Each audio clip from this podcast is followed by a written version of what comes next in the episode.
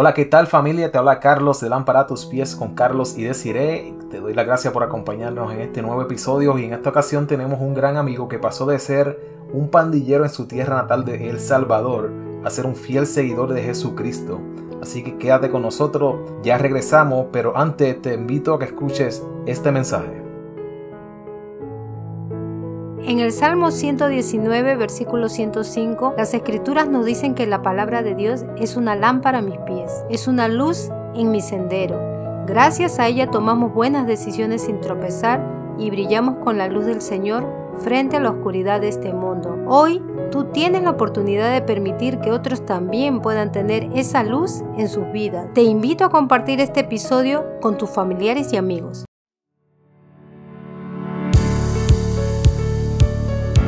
Hola, yo soy Carlos. Y yo deciré. Y te damos la bienvenida a Lámpara a tus pies. Aquí encontrarás entrevistas, testimonios y temas que nos ayudan a vivir de acuerdo a la palabra de Dios. Así que quédate con nosotros, que esto es Lámpara a tus pies con Carlos y Desiree.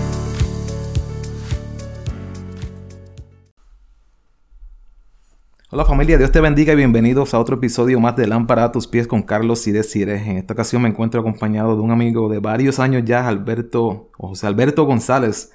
Y Alberto, antes de, nada quiero darte las gracias por aceptar esta invitación. Ah, muchas gracias, eh, muy agradecido por, por esta oportunidad de poder conversar esta tarde y, y poder hablar un poco de lo que Dios ha hecho en nuestra vida. Amén, amén. Alberto, sé que lleva ya buen tiempo en el cristianismo, buen tiempo caminando en los caminos del Señor y ha tenido inclusive la oportunidad de predicar la palabra de Dios en diferentes lugares. Eh, ¿No es así? Háblanos un poco de eso. Sí, exactamente. Pues tengo ya 26 años de, haber conocido del Señor, de haber, haberme convertido al, al cristianismo y ha sido 26 años de de mucha bendición porque hemos tenido la bendición, el privilegio de poder hablar de las maravillas que Dios hace en los hombres, en mujeres, en jóvenes. Y cómo decirte que para mí es como que fue ayer y me siento muy bendecido poder eh, estar haciendo lo mismo, tal vez de otra trinchera o de otra manera, pero no dejando de hacerlo.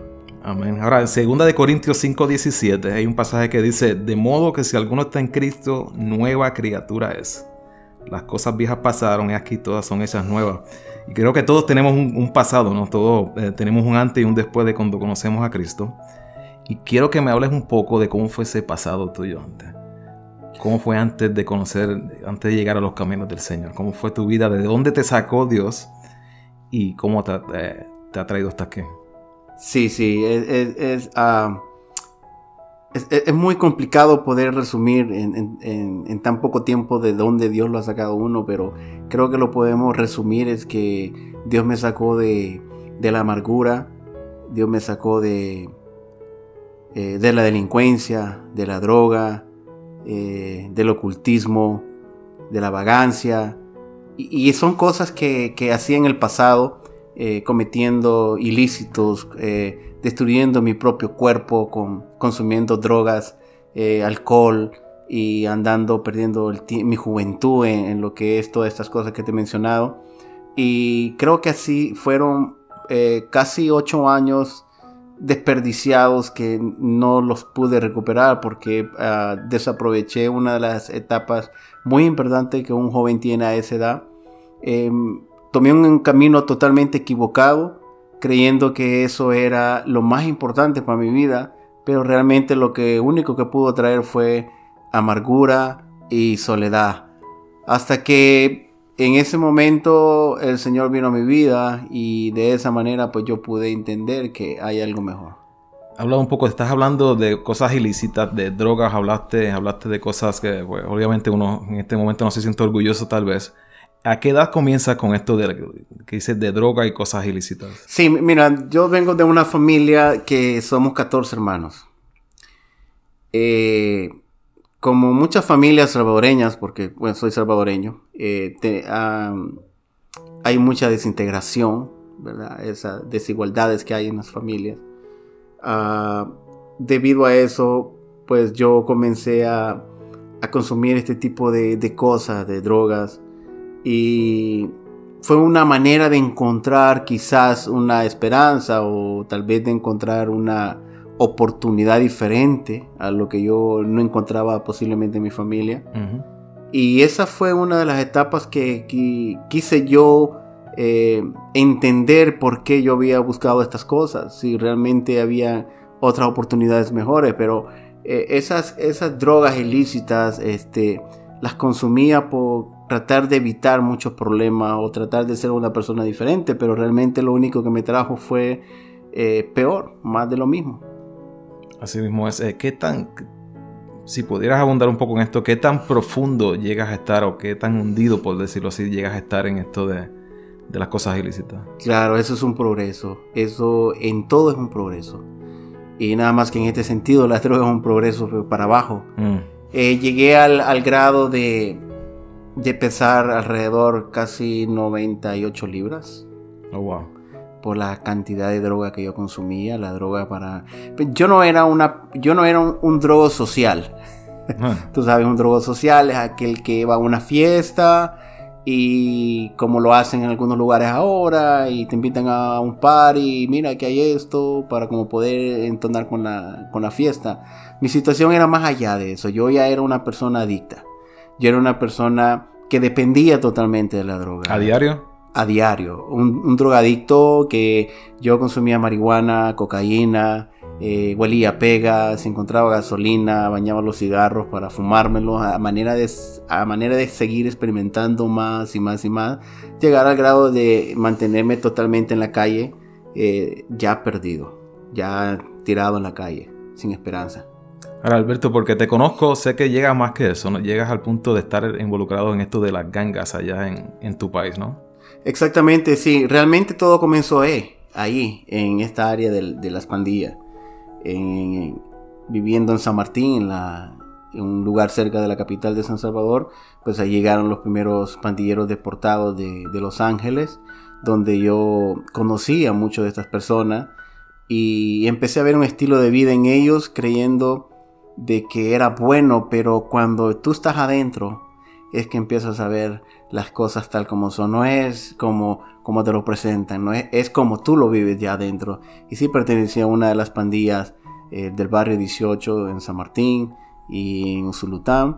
Y fue una vida totalmente de, de pura miseria. ¿Cuánto tiempo estuviste envuelto en esto? ¿Fueron meses? ¿Fueron años? ¿Fueron... No, fueron alrededor de casi cinco años. Casi cinco años. Casi cinco años, sí. ¿Tenía eh, familia en este, en este entonces? ¿En este momento tenía familia como esposa, hijos? No, no, no, no, no, eh, no. Mi, mi, vida comenzó a andar con las pandillas cuando dejé de estudiar a los 13 años. ¿Desde los 13 años? Desde los 13 años yo era una persona que ya andaba con ellos. ¿Ya andabas en las pandillas? Ya andaba en las pandillas, sí. Al punto de andar con ellos en la calle, ¿no sabías de tu familia o regresabas a la casa de tu familia y algunas veces sí regresaba a la casa de mi familia, más cuando me dejaban entrar, ¿verdad? Porque tú sabes que el, problema de la familia no es que no te quieren, sino que uno mismo se aísla. Porque al andar metido en estas, en estas cosas como las pandillas, que nosotros decimos la, Mara o el barrio 18, uno mismo empieza a ponerse barreras con la familia. Y aunque la familia quiere a uno ayudarlo, pero uno pone esa gran barrera porque uno elige más esa vida desde la calle que tu familia. Entonces tu familia no puede hacer nada por ti. Entonces uno empieza a caer en esos errores. Amén, así mismo es. Ahora quiero que me lleves porque estuvimos hablando, inclusive antes de este, de esto que estamos eh, haciendo ahora, estuvimos hablando un poco y me hablaste un poco que en el medio de todo esto eh, llegaste a un lugar escapando de la de las leyes, ¿no? Escapando de la policía, llegas a un lugar donde se predicaba la palabra de Dios. Eh, abúndame un poco más en esto, ¿Cómo, ¿cómo, es que sucede esta historia? Sí, mira, después de estar yo metido en lo que son las pandillas, en, el caso que yo fui ex miembro de la pandilla del barrio 18, casi por cinco años, una vida de violencia y de pura desgracia, porque eso es una mentira, eso no es eso no es vida, eso es un fracaso totalmente para cualquier persona para cualquier joven. Y eso te lleva a mantenerte conectado con la droga, con, el narcotráfico y con una vida llena totalmente vacía. Eh, una iglesia, eh, la iglesia y Cristiana Josué de las Asambleas de Dios de San Salvador, El Salvador, tomó a bien eh, tomar la decisión de empezar a trabajar con las pandillas. Porque en ese entonces las pandillas se había vuelto eh, un problema social que la gente no tenía vida. Entonces esta iglesia comenzó a, trabajar, tomó a bien el llamado del Señor y empezó a ir a las calles a evangelizar, a las campañas que hacían para los jóvenes, invitaban a pandilleros, traían expandilleros a dar sus testimonios. Y nosotros fuimos parte de muchos, de muchos movimientos como este que nos llevaban, eh, algunas veces hasta como mentira, pero nosotros íbamos. Sin embargo, este, nosotros lo hacíamos como para poder callar bocas y, y, que la policía viera que nosotros estábamos tratando de cambiar y poder camuflajear las cosas. Mi hermana, ella alquilaba un microbús y nos llevaba ella a, a esas campañas. Pero me acuerdo una vez que un predicador dijo, y que de lo más vil y menospreciado, dijo, eh, ha escogido Dios para avergonzar a los, sabios. Entonces me quedó muy penetrado ese versículo cuando dijo que de lo más vil y realmente nosotros eh, en las pandillas y andando en drogas, la gente nos mira así, vil, nos mira mal. Entonces en ese momento sucedieron unos, unos percances, unas situaciones en la ciudad y dije yo, oh, este es el momento oportuno de poderme esconder de las autoridades, de esconderme de las pandillas, perdón, de la policía para poder yo eh, dejar que pase lo más, lo más lo peligroso, la persecución de la policía y aquí me voy a esconder en el ministerio. Esos eran tus planes como, como hombre, ¿no? Pero Dios tenía otros planes en, medio de todo esto. Claro, exactamente. Yo lo que quería era esconderme del problema. Y dije yo, bueno, en este ministerio no me van a venir a buscar. Que se llamaba Casa Hogar, que había abierto la iglesia cristiana Josué. ¿Y llegas a este ministerio hace cuántos años atrás?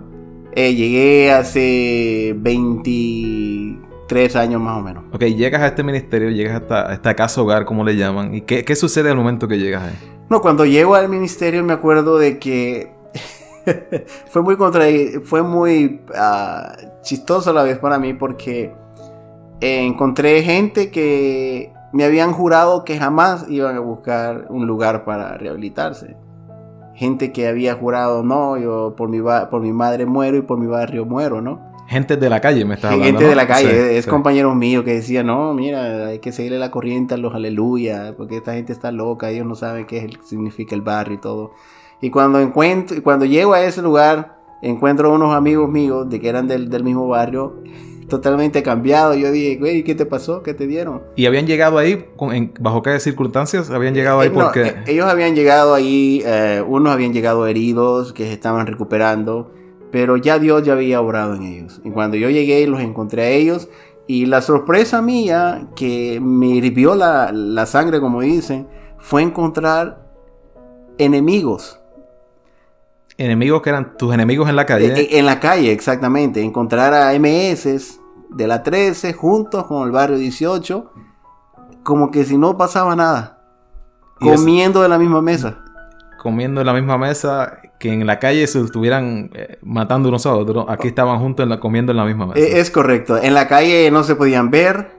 Cosas y... que humanamente tú no tienen explicación, ¿no? No tiene explicación. Yo iba a mitad de, la, de las gradas, porque eran, eh, me acuerdo que la casa hogar eh, estaba eh, yendo para abajo. Y cuando iba a media mitad yo me quería regresar. Pero dije, o la policía o esto. O la policía o esto. Entonces me tuve que quedar ahí para esconderme. Decides quedarte ahí. ¿Qué, ¿Cuánto tiempo estás ahí en, esa, eh, en esta casa? Mi intención era, era quedarme dos meses. Solamente dos meses. Dos meses. Y tu plan en ese momento era que estoy dos meses aquí y de aquí en adelante hago qué cosa? ¿Regreso a la calle de nuevo? Claro, estoy dos meses acá, yo salgo otra vez a hacer lo mismo, ya la gente se olvidó y yo sigo con lo mismo. ¿Y qué sucede en tu vida? ¿Qué cambia ese pensamiento que tenía de solamente dos meses a Sí, re realmente no cambió eh, que yo hubiese querido que cambiara. Porque la mente del hombre es perversa. Y nosotros, de, por naturaleza, nosotros siempre queremos lo de nosotros. En el caso mío, como pandillero, yo quería seguir eh, en, en, mi barrio, en drogando, eh, asaltando, sin trabajar y tener una vida cómoda, entre comillas. Pero a los dos meses comencé a ver algo genuino en mis amigos que ya mis amigos ya no hablaban igual, ya no actuaban igual, eh, ya no se vestían igual. Algo tan importante que muchas veces No, nosotros no nos fijamos en esas pequeñas cosas, pero ya no se vestían igual y tenían otra, otro estilo de vida. Y entonces decidí yo eh, a los dos meses, dije, me voy, esto es una mentira. Y me acuerdo que llegó un predicador y, y el Señor empezó a hablar de oportunidades. Hmm. El predicador empezó a hablar de oportunidades y decía, no pierdas la oportunidad que Dios te está dando ahora. Y cuando yo tenía mis maletas hechas, yo decía, ¿será que me está hablando a mí? Tenía las maletas hechas ya para, para, irme. para regresarte al mundo que conocías antes. Ya para irme. Ya dije, esto aquí ya pasó, yo no tengo que estar aguantando a esta gente y me voy. Ahora, en, Lucas 16, 27, 18, 27, Jesús mismo hablando, dice, habla esta declaración, dice, lo que es imposible para el hombre es posible para Dios. Y eso es lo que estás hablando tú ahí, ¿no? Eh, llegas a este lugar y dos miembros de dos gangas, de dos pandillas diferentes, están comiendo juntos, hablando juntos bajo, la misma, bajo el mismo techo y comiendo en la misma mesa. Sí. Es, es, es, ah, es, un milagro, eso solamente lo puede hacer Dios. Tú sabes tener dos, haber, más de 26 miembros de, de pandilla juntos comiendo a la misma mesa, hablando de lo que había pasado afuera y luego ellos testificando de lo que Dios ha hecho en sus vidas. Yo creo que eso no lo puede hacer nadie, solamente lo hace Dios. Y en esos dos meses que yo estuve, cuando yo me quise ir, empezó a correr algo en, en mi corazón, empezó a sentir muy caliente mi cuerpo, que esa lucha de irme y no irme, quedarme y saber si todo eso era para mí también y, creer que todo lo que, estaban haciendo mis amigos era una mentira. Entonces, en ese momento sentí que el Espíritu de Dios comenzó a trabajar en mi vida. Y cuando el predicador, el líder decía, Dios tiene una oportunidad para ti, en ese momento yo sentí que Dios me estaba hablando a mí y dije, me voy a dar una oportunidad.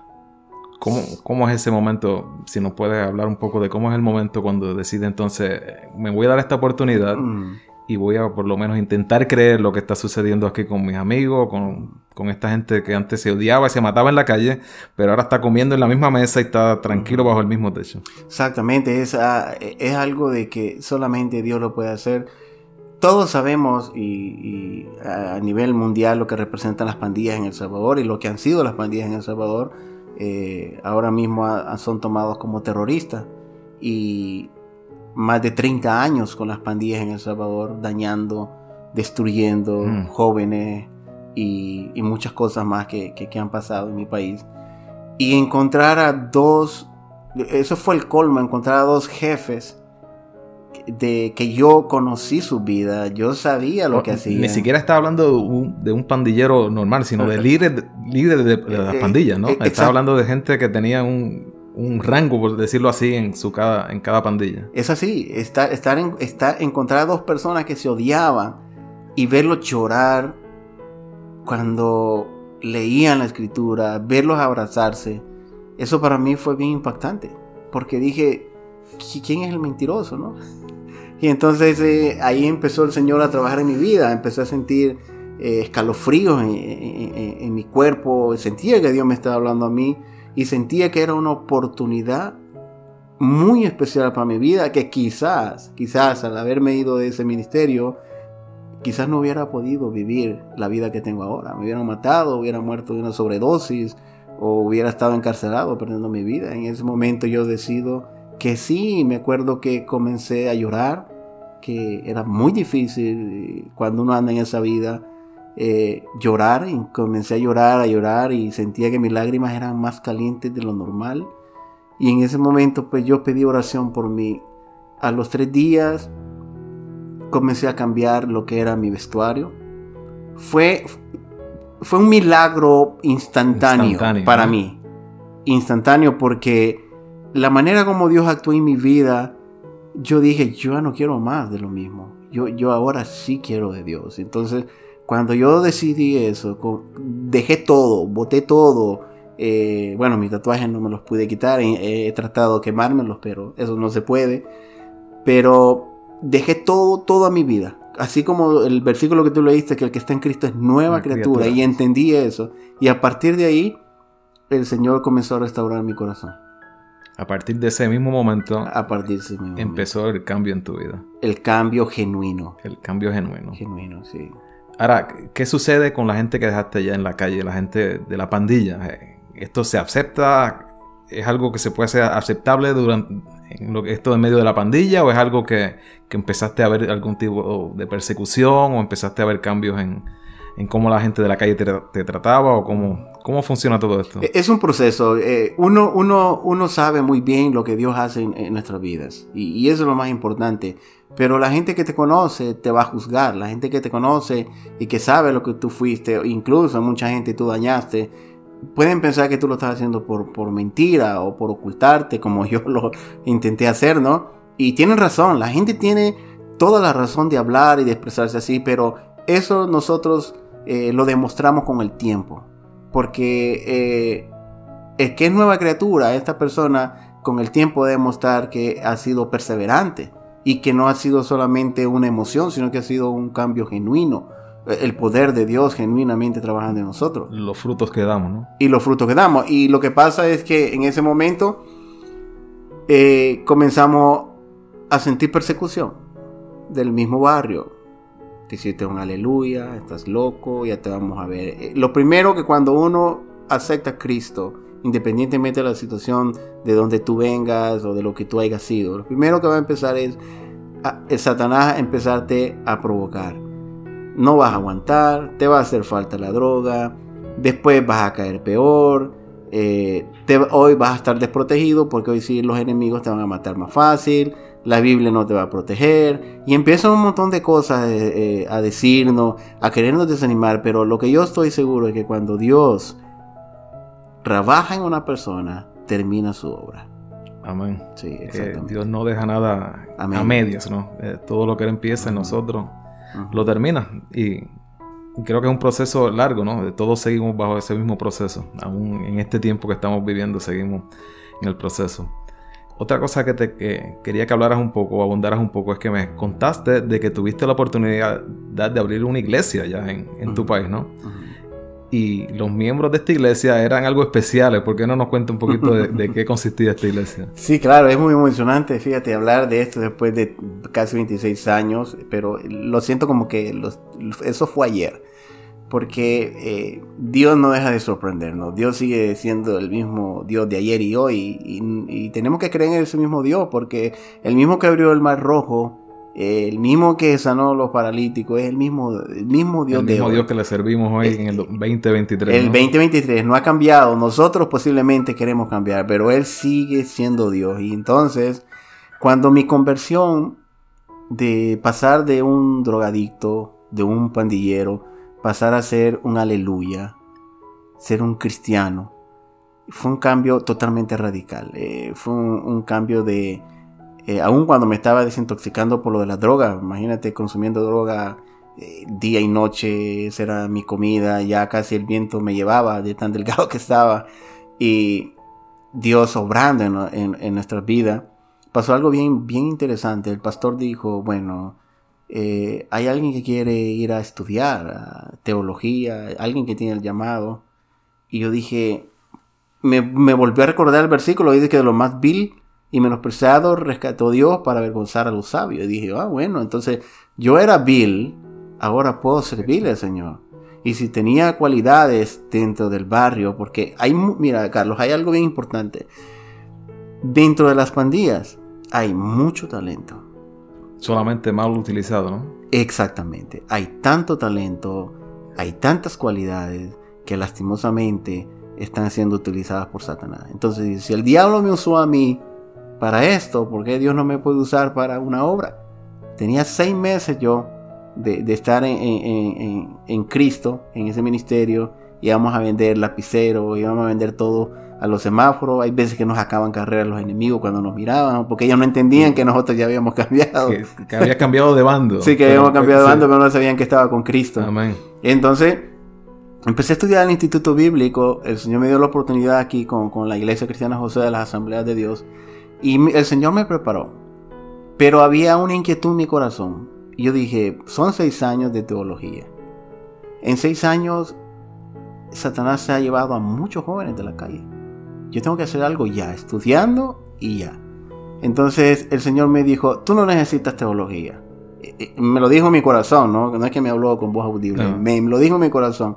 Prepárate, pero tu testimonio es el que va Es el que va a evangelizar por ti. Es el que va a hacer que muchos jóvenes, así como llevaste a muchos jóvenes a, a las pandillas, así como reclutaste jóvenes para la droga y para todo este tipo de problemas, ahora tu testimonio te va a servir para poder sacar a toda esta gente de, al, al- al más que tú puedas, aunque sea del pelo, como dice la escritura, ¿verdad? Eh, encontramos en la escritura, dice que hay que arrebatarlo, aunque sea de- del pelo, aunque se estén quemando. Entonces fíjate que comencé ir a mi ciudad, de donde yo soy originario, Santiago de María, Usulután, donde yo había ido a, a formar la clica, una clica del barrio 18. Y cuando llegué me encontré una de las profesoras, que fueron mis maestras, que nunca me aguantaron, porque te confieso que llegué hasta sexto grado porque no me recibían en ninguna escuela. Pero la primera impresión cuando me encontré estas maestras que empezaron a llorar cuando me vieron. Ellas empezaron a llorar de una manera porque no creían que era yo. Un, un llorar por, de alegría, ¿no? De alegría al verme cuando yo le dije, "Ay, soy culano. Y me dice, ¿qué? Eh, Porque mi rostro, mi semblante, mi caminar y todo había cambiado totalmente. Entonces empezamos a evangelizar a jóvenes. Empezamos a ir a buscar a todos los jóvenes a las calles. Aún hasta a los que habían sido mi- nuestros enemigos. Te, te voy a contar un testimonio eh, en cuanto a eso rápidamente. Llegamos al, al- al barrio MS donde nosotros íbamos a hacer cosas ahí. Y cuando estuvimos en ese barrio nos rodearon con corvos, con machete. Y, eh, y, y andábamos cinco jóvenes. Pero de los cinco jóvenes andaban dos expandilleros de la MS, Que andaban cinco jóvenes, incluyéndote a ti. incluyéndome a mí. Ok. Exactamente. Y andaba un pastor que él había sido M- eh, MS-13, donde nosotros nos habíamos ido a meter. Y cuando yo empecé a tes- testificarles a ellos y nos dijeron, tienen cinco minutos para que se vayan porque los vamos a matar. Porque hay mucha gente y, y cuando nos vieron ellos, ellos pensaron que nosotros íbamos a hacerles daño. Y entonces empezaron ellos a, a- a- a moverse, a buscar gente ahí. y empe- llegaron alrededor de otros ocho jóvenes con ellos. Entonces cuando ellos quisieron atentar con nosotros, el que había sido del mismo barrio, pero ya era cristiano, les dijo, no, mira. Y se levantó la camisa y les enseñó el... Y se quedaron ellos atónitos, se quedaron ellos callados y dijeron, ¿cómo es eso? ¿Por qué tú andas con, con este perro? ¿Cómo es posible que estés, Ajá. estés junto con esto, Sí, esta eso, persona? eh, eso fue lo que le Ajá. dijo, mira, ¿tú por qué andas con este perro? Le dijo, no, no, no, tranquilo. Entonces eh, el Paul, que así le decían Paul, empezó a evangelizarlo. Y ahí en ese momento el Espíritu Santo empezó a poner palabras en este hombre. Y fue un milagro tan, tan interesante que en ese momento no lo vimos. Porque ellos nos dijeron, ok, lo felicitamos, eh, muy bien, sigan con, con- con su mentira, pero aquí no los queremos ver, así que váyanse. Nos fuimos de ese lugar y cuando empezamos a hacer los primeros cultos en mi casa, que comenzó en mi casa, milagrosamente nos llegaron a decir que había unos jóvenes ahí que querían ver qué estaba pasando. Y esos mismos jóvenes que nosotros habíamos ido a evangelizar ahí, se incorporaron con nosotros. En, tu- en, el, minist- en el- la obra que empezaste En, en la obra que comenzamos eh, en la casa de mi papá. O sea, la semilla que sembraste en ese momento, que Ujú. sembraron en ese momento, Eh, eh, fue el impacto. El impacto de ver dos enemigos, dos enemigos de la mano. que eh, para la, la creencia de los hombres deberían estar matándose, estaban ahí juntos de la mano. Exactamente. De nuevo lo que dice este versículo de, de Lucas 18, 27, ¿no? Lo que es imposible para los hombres, para Dios es posible. No hay nada imposible para Dios. Tú sabes, ahí comenzó el Señor a obrar. Y no solamente en la vida de los pandilleros, porque yo, pudiera pasar aquí cinco horas explicándote detalle por detalle cómo Dios comenzó a trabajar con los pandilleros en, la ciudad de Santiago María. Pero después de todo eso, nosotros llegamos a tener alrededor de 26 jóvenes de ex pandilleros, porque ya no los mirábamos como pandilleros, revueltos de la MS y del barrio 18 comiendo como cuando el primer día que yo llegué a casa hogar escondiéndome de la policía. Y ahí la, y, y la gente al ver eso, el alcalde dijo, no, este es un beneficio para la ciudad, porque estos jóvenes están evitando que la, que la ciudad baje la Se delincuencia. corrompa más la ciudad a través de, la- de las pandillas. Exactamente, entonces empezaron a apoyar, nos dieron un local ahí para que nos reuniéramos. Y mira lo maravilloso de esto, que no solamente, le- bueno, le decían la iglesia los mareros, pero de ahí comenzaron a llegar testigos de Jehová, adventista, a un cristiano y gente inconversa que quería saber qué estaba pasando ahí. Y me acuerdo que ahí se convirtieron unos policías también al ver esa situación y nos, dijo el policía, bueno, hoy vamos a tener menos trabajo con ustedes. Oh, wow. sí, entonces ahí ya la iglesia ya no fue solamente para pandilleros, ya la iglesia no era reconocida así, sino que ya el Señor nos donó, nos dio un terreno a través de, un señor de ahí de, Santiago María que tenía sus terrenos y dijo, yo le voy a donar un terreno para que construyan. Totalmente donado. donado. E, en, mi ignorancia, creyendo en Dios, pero en mi ignorancia, yo, este Señor nos va a dar un terreno, será verdad esto. Y dijo, vengan el siguiente año porque lo que está pasando con ustedes me van a evitar muchos problemas a futuro. Entonces mejor que les quede el terreno a ustedes. Y, así fue. Él nos dio el terreno y el siguiente año, pues el Señor puso un proveedor que construyó la iglesia. Entonces ahora es una iglesia de alrededor de más de 300 miembros. Que se mantiene activa en este momento. Y que hasta el día de hoy se mantiene activa. Tiene su instituto bíblico personal dentro de la iglesia. Tiene eh, niños de Charlie Sloan ayudando a niños de los albergues. Y sigue trabajando. Qué impresionante, ¿no? Qué impresionante cómo, una vida puede cambiar cuando llega a los, a los caminos de Dios, ¿no? Y sin duda alguna que la tuya también es, una historia bien impactante, ¿no? Y en este tiempo Dios, pues Dios te sacó de todo esto y en, este momento pues tienes tu familia, tienes tus hijos y, y cómo Dios te, ha traído de, de, ese mundo, ¿no? A llevarte a lo que eres hoy. Totalmente, sí, yo le doy gracias a Dios que me mostró lo que es la vida del pecado, él no quería que yo anduviera en eso porque Dios no quiere que ningún ser humano se pierda en lo que es el pecado. Pero Dios lo, yo siento que, que en el caso mío Dios permitió para que yo experimentara lo que es esa vida y luego experimenté lo que es su poder en, mi vida.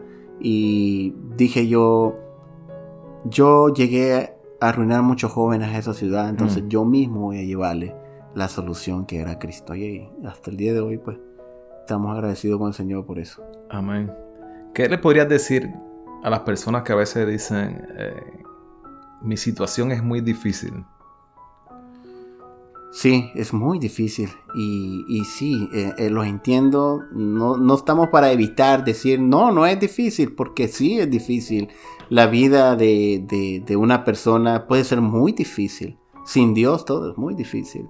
No importándose tu situación, ya sea tu situación de droga, pandillas, eh, no sé cuál es tu situación o cuál puede ser la situación de muchos jóvenes ahora en día que pueden decir que mi situación es muy difícil. Y que mire hermano, usted no entiende mi situación. Y es verdad, es que nadie la va a entender y tienen toda la razón. Solamente Dios sí puede entender tu situación. Y la solución es Dios. Yo quiero, quiero eh, en cuanto a eso, quiero poner un ejemplo bien importante de la escritura que Daniel el, profeta Daniel. El profeta Daniel, sí. Eh, un joven, un joven. Eh, que debe de ser ejemplo para nosotros ahora y para la nueva generación. Fue un joven que se encontraba en muchas dificultades. Estaba preso ahí, los habían agarrado eh, Nabucodonosor y, y los querían quemar. Porque su situación era todo lo contrario a las leyes de ese lugar. Pero algo muy importante que cuando lo, dice el rey Nabucodonosor, y, es un mensaje que quiero compartir para los, para los jóvenes, porque eh, Daniel no era una persona adulta, era un joven de aproximadamente 18 años. Estaba pasando una situación muy difícil. Daniel estaba al borde de, la muerte y todos conocen la historia. Y el rey dice, quiero que, que siete veces más el horno sea calentado. Siete veces más. más sí. ¿Te imaginas? Y lo tiran a Daniel. La situación de Daniel era siete veces más. Siete veces peor que la de cualquier otra persona. Que cualquiera de ah. imagínate, siete problemas. No, es increíble. Sin embargo, en, esas siete veces peores que tenía Daniel, que estaba en el fuego, cuando se acercan, miran a alguien más. Y porque acuérdate que fueron tres, los que enviaron. Que fueron tres los que tiraron. Pero apareció uno más. ¿Y, quién era? ¿Y quién era? Y mira lo interesante de eso que dice el rey. Ese que no eran tres, ¿verdad? Y dice que no eran tres. Pero el que vemos es con el rostro semejante a los dioses. Increíble. O sea, lo mismo es la gente que puede decir, el consejo es que no aguanto, no puedo, hermano, mire, o, amigo, tengo siete problemas que no puedo con ellos. La situación cada día está peor. No aguanto. Entonces, mi recomendación es decirle que hay uno más que está con nosotros.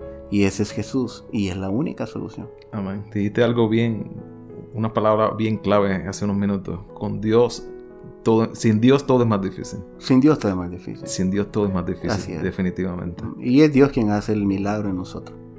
No hay otra forma. No. Solamente Dios. Solamente Dios y, el Espíritu Santo pudo unir estas dos eh, pandillas inexplicablemente para que comieran en una misma mesa bajo el mismo techo. Así es. Solo Dios y el Espíritu Santo te pudo sacar de donde estabas y tener una vida como la llevas ahora, que inclusive tienes tu propio negocio, tu propia empresa, ¿no? Sí, ahora mismo, gracias al Señor. Fíjate que yo, hay veces hablo con mi esposa, le digo, mira, yo, cuando yo veo lo que tengo, que no es mucho, pero para mí es demasiado. Yo digo, Señor, ¿por qué has sido tan bueno conmigo? A pesar que yo fui tan malo, fui alguien que no merecía una oportunidad. Cuando no somos merecedores de, merecedores de, lo, que tenemos, ¿no? Sí, sucede, algo que cuando yo veo a mis hijos, yo veo eh, a donde yo vivo ahora y puedo experimentar esa paz que yo tengo hoy, y ahora el Señor me ha bendecido con una compañía propia. Y, te digo que yo no, no tengo eh, cursos académicos que de decir, wow, qué preparado este hombre para eso. Pero no, porque Dios me preparó. Dios me preparó. Y ahora el Señor me ha dado la bendición de poder disfrutar. ¿Te imaginas tú algo bien importante? Si yo no hubiese hecho caso en ese momento que yo me quería ir, que yo me quería ir. Y te hubieras regresado a la calle. ¿Tú crees que yo estuviera hablando contigo ahora mismo? Bien difícil, ¿no? No, yo no estuviera hablando contigo. Estuviera muerto. Y mira, es importante escuchar la voz de Dios. Es importante poner atención cuando Dios nos habla. Independientemente seas cristiano o no, siempre Dios le habla. Mira, Dios saca el sol para buenos y malos. Él no hace excepción de personas. Al contrario, Él está muy interesado por los de afuera. Y si yo no hubiese hecho, eh, hecho caso en ese momento a ese llamado de Dios, yo no estuviera disfrutando a mi familia, yo no tuviera compañía, yo no tuviera nada, estuviera destruido. Nada de lo que tienes en este momento. Y, ¿Tienes alguna idea de cuántos compañeros tuyos siguen en el ministerio o qué han, cómo han estado ellos hasta el, hasta el momento de hoy?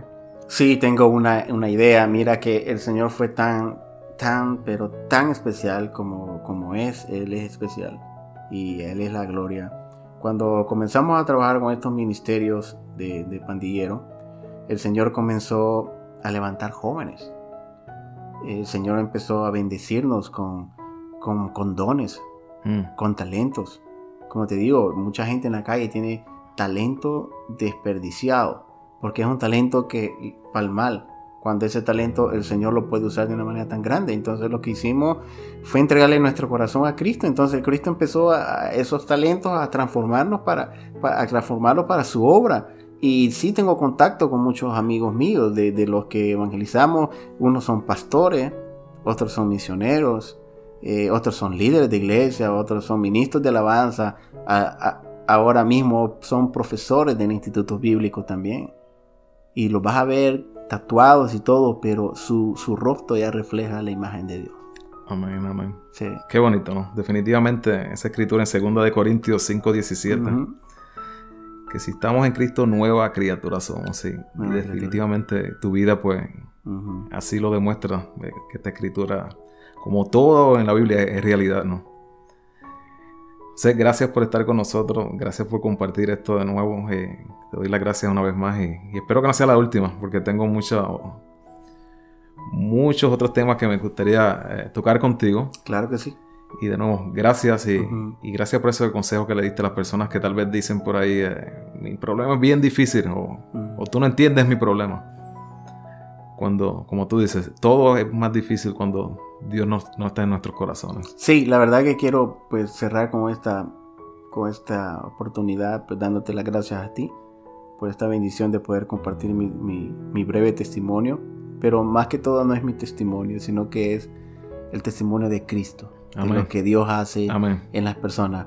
Y si alguien dice, yo no puedo, exactamente, tú no puedes, es que Dios es el que puede. Pero Dios va a poder cuando tú quieras. Si tú le abres el corazón a Cristo y tú le entregas el corazón a Cristo, no hay problema que Dios no pueda solucionar. Amén. Amén. Recordar que siempre Dios está Sí, tocando a nuestra puerta. Nos, nos toca a nosotros abrir la puerta del- de nuestros corazones y, Él es caballeroso. y permitir que Él entre.